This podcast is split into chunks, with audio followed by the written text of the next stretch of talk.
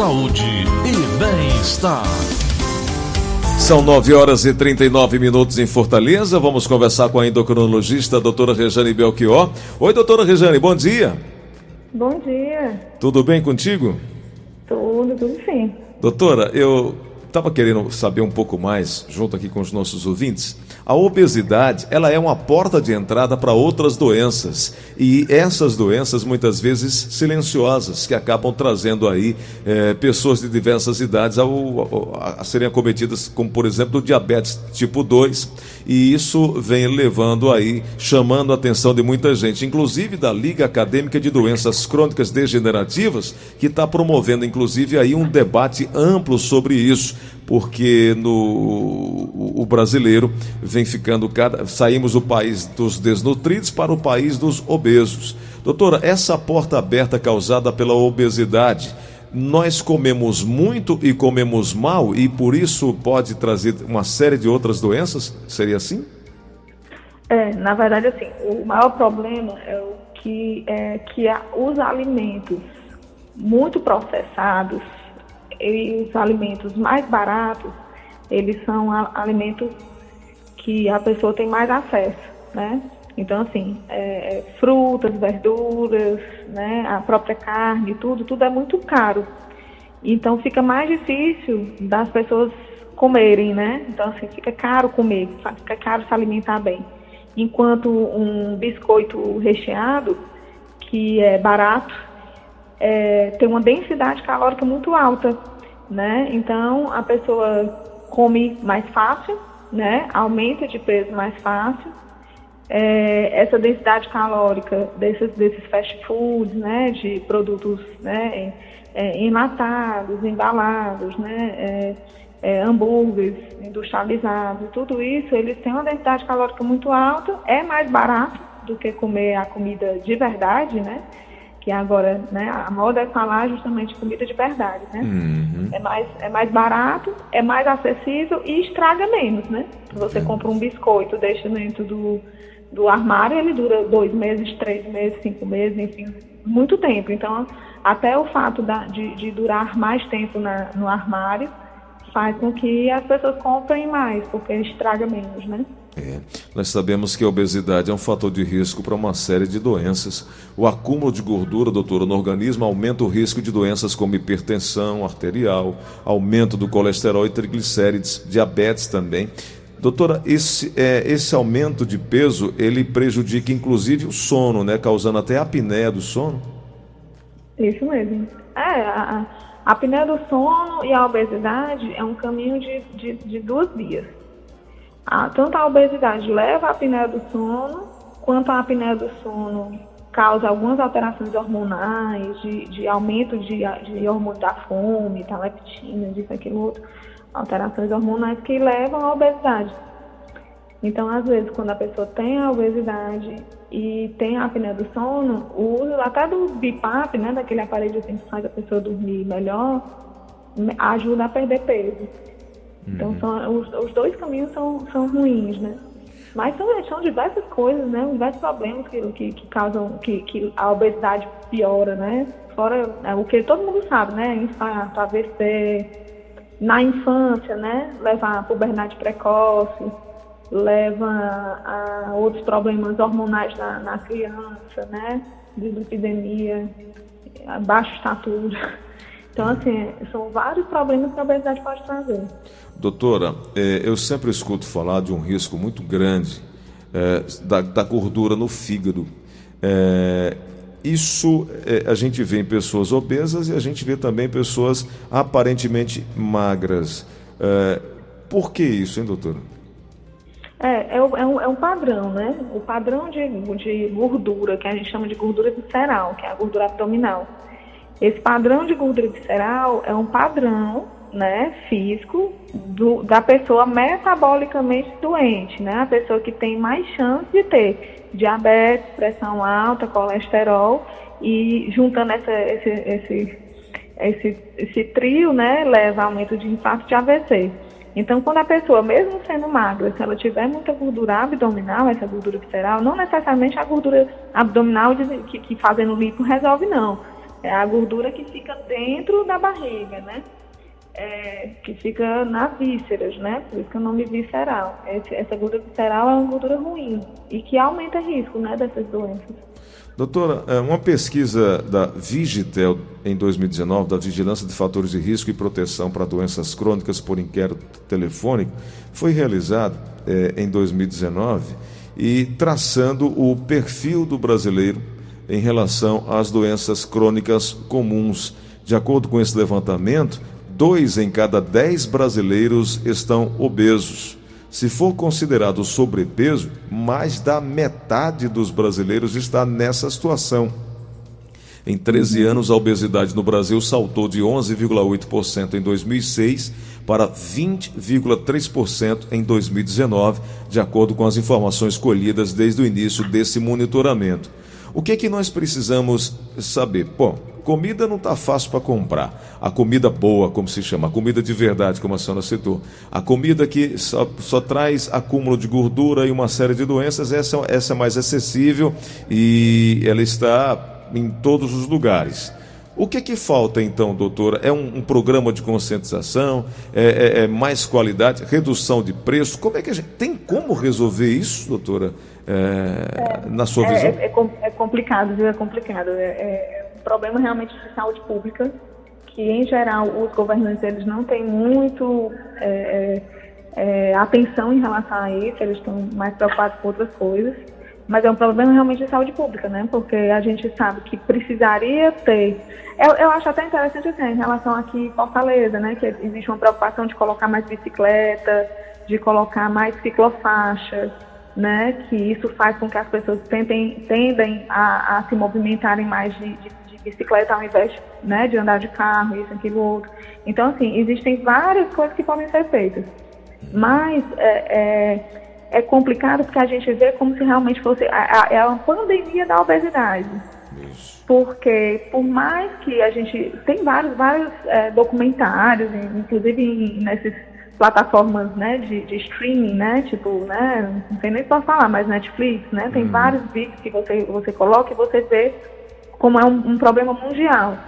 E que é, cada vez está sendo reduzido o consumo de açúcar, teoricamente, cada vez tem sido mais colocado para a gente diminuir consumo de gordura, isso, aquilo, outro, mas cada vez vai sendo feito mais coisa industrializada que facilita, que não é o açúcar de verdade, mas que é o açúcar de mentira e que aumenta a obesidade. Cada vez está sendo mais conscientizado de fazer esporte, as pessoas estão fazendo mais esporte, mas mesmo assim o aumento da obesidade mundial tem aumentado, né?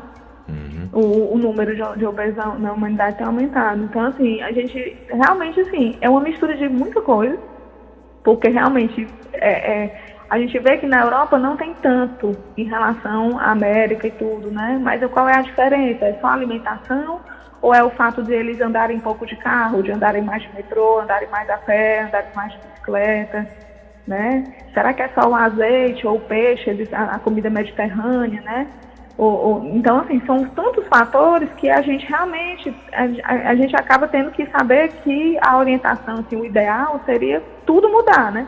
Tanto o, o, a locomoção, quanto a diminuição do tempo de, de, tela, o tempo sentado, né? Aquele, é, esses relógios que mostram o tempo que você fica sentado, o tempo que você fica caminhando, né? Aquilo ali uhum. também é importante, o tempo que você vai caminhando durante o dia né? A alimentação também, né? Reduzir industrializada o máximo possível. Agora realmente é uma coisa muito, muito densa, né? Assim, é, é muita informação, é muito difícil, realmente, é muito complicado, mas que eu acho que não é impossível não. Acho que a tendência é das pessoas se conscientizarem e mudarem, né? Uhum. Doutor, outro dia eu vi um post, é, uma publicação sua nas redes sociais falando das causas fisiológicas da obesidade. E aí vem histórico familiar, pouco exercício físico, maus hábitos alimentares e tudo isso. Essa geração agora que não teve a cultura de uma boa alimentação ou não teve a oportunidade de uma boa alimentação, está é, correndo atrás. Mas para as crianças, a obesidade infantil ela também é algo bastante preocupante como é que os pais que estão nos acompanhando agora podem ficar atentos para é, é, esse excesso de gordura corporal em crianças pelo menos até 12 anos de idade, que seria aí a, a, algo relativamente fácil de, de mudar, doutor? Como é que os pais poderiam é, ajudar nessa questão? É, a, a, obesidade infantil realmente está sendo bem complicada. Em geral, é, é, a, o principal fator, né? Na verdade, são vários fatores, mas um, um, dos principais fatores é realmente aquela questãozinha atual que é tempo de tela, né? Uhum. É o tempo que a criança fica sentada assistindo televisão, ou no telefone celular, ou no tablet, e que naquele tempo ela tanto fica inativa, né? Ou seja, o metabolismo fica mais lento, quanto às vezes ela fica parada e comendo. Uhum. Né? Tem até aquele filme, né, daquele Wall-E, uhum. que, que, que, é um robozinho que vem na Terra e tudo não sei o que, e os, os, humanos, né, ficam, ficam dentro da nave, que os humanos são todos obesos, sentados assistindo televisão e aperta um botão, a comida vem, né? Hum. Então, assim, esse hábito de, de ficar muito tempo parado, né? E, e, e às vezes até os pais oferecem para poder, né? O telefone e tudo, para poder a criança ficar quieta, para não dar trabalho. É. né? E aí aquele tempo parado, junto com, com os alimentos que são fáceis, né? O biscoito, o refrigerante, o suco, né? Hum. Então aí fica naquilo ali, e aí vai realmente aumentando a obesidade. Esse período da, da, da pandemia, da, da quarentena, aumentou a, o, o nível de obesidade infantil muito, muito, muito, muito. Porque justamente as crianças não estavam saindo, ficam dentro de casa, ficam só na televisão, ou no celular, no tablet, tudo, e, e ficam inativas, né? Então, assim, pra, normalmente o que eu oriento pais de crianças é realmente diminuir o tempo de tela, aumentar o tempo de atividade física e reduzir esses alimentos processados. Ah, não, mas ele não quer comer nada. Então deixa, ele, quando tiver fome, ele vai comer a fruta, quando tiver fome, ele vai comer o que é saudável. Mas se não tiver em casa, se não comprar, a criança não vai comprar. A criança, a criança ela tá totalmente, ela é totalmente dependente do hábito do pai, né? É. Então, se, se o, o, pai não estiver dentro de casa Coca-Cola, ela não tem emprego, não tem salário, então ela não vai no supermercado comprar. É verdade. Né? Doutora, é, e esses maus hábitos, eles podem gerar doenças na infância que vão acompanhar na juventude até a fase adulta, né? É, exatamente. A gente, né, assim, nós, eu você, a gente dessa idade, né, dos nossos 40 anos, é, Ô, doutora, na, muito obrigado, viu, doutora? Muito obrigado por me colocar aí, porque a, a, senhora é muito nova, a senhora é muito educada, falou que eu tenho 40, mas eu já passei, ó, faz tempo, mas diga lá. não, eu tô dizendo assim, nós 40, 50, vamos lá. A gente, na nossa infância, a gente não teve contato com refrigerante, com biscoito. E mesmo assim, a gente está tendo infarto com 40 anos, com 50 anos, né? Imagina essas crianças que estão tendo contato com isso frequentemente, qual idade elas vão começar a infartar? É verdade. Né? É então, ref... assim, a, atualmente eu até trabalho também em UTI coronariana, né? Que chega paciente infartado, a gente vê muito paciente infartando com 30. É. Com 30 e pouco. Né? Então, assim, esses aí, eles já tiveram contato na infância com muita, muito alimento industrializado, com muito hambúrguer, né? É, com muito alimento processado, nuggets, essas coisas, refrigerante, e, e eles estão tendo isso. Então, assim, ninguém sabe como é que vai ser essas nossas crianças de hoje. Essas crianças que, que, que viveram nessa pandemia, que tiveram muito contato com isso. Então, assim, quanto mais for uma alimentação saudável, quanto mais tirar da tecnologia, né, botar para correr, para fazer exercício, né? Vamos dar exemplo essas Olimpíadas. Eu acho lindo assistir as Olimpíadas, esses o pessoal ganhando medalha.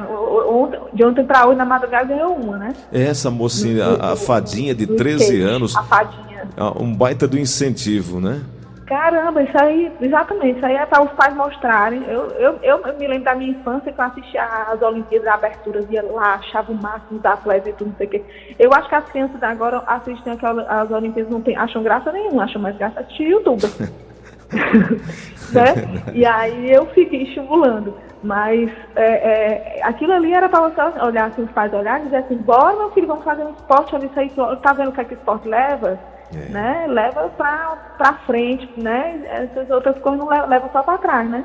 Verdade. Então, de uma forma em geral, falta política pública, né? Falta é. também uma, um, um, exemplo dentro de casa por parte dos pais e responsáveis. Talvez até falte um incentivo na grade curricular das escolas sobre é, reeducação alimentar ou educação alimentar. É, porque a criança ela é muito reflexo dos pais, da família. Uhum. Tendo é, é essa motivação, não só para a prática do esporte, para uma boa alimentação, isso pode trazer bons resultados. Seria isso, doutora Regiane? Ah, com certeza. Resumiu muito bem. Perfeito. Bom, se você hoje fosse participar das Olimpíadas, você ia para o hipismo, né? É, não, tenho várias opções. Segundo meu filho, ah, é? ele, olha, mamãe, eu surf, essa eu pro surf e hipismo. A canoa havaiana também? É, o, o, a vela. Vela, vela, muito é. bem. Você tá, você tá, você tá bem de esporte, viu, doutora? Tô, é. Bom, é, eu falei sobre as redes sociais da doutora Rejane, que é DRA Rejane Belchior com CH, não é isso? É, isso mesmo. E lá tem sempre posts interessantes. Outro dia eu vi você também postar sobre tireoide. Tireoide engorda e é um assunto que causa preocupação para muita gente, se de fato engorda ou não. Então você que está acompanhando a Verdinha pode acessar, inclusive, saber onde a doutora Rejane atende e, e inclusive, vou até marcar que eu estou precisando de um novo momento com a doutora Regiane Belchior sobre alimentação, reeducação, isso a gente precisa fazer. Doutora, uma consulta ao endocrinologista, ele pode ser no mínimo uma vez por ano, né? É, é depende, né? Assim, depende do objetivo. Às vezes, quando precisa puxar mais a orelha, aí a gente vê uma tô, vez por mês, né? Eu tô nessa fila aí. Doutora, obrigada por hoje, viu? Um abraço grande, boa obrigada, semana. Obrigada. Ah, obrigada, vocês também. Conversamos então com a doutora Regiane Belchior a respeito da obesidade, que acaba sendo uma porta aberta para doenças muito sérias, uma porta de entrada para outras doenças, e isso precisa ser tratado também dentro de casa.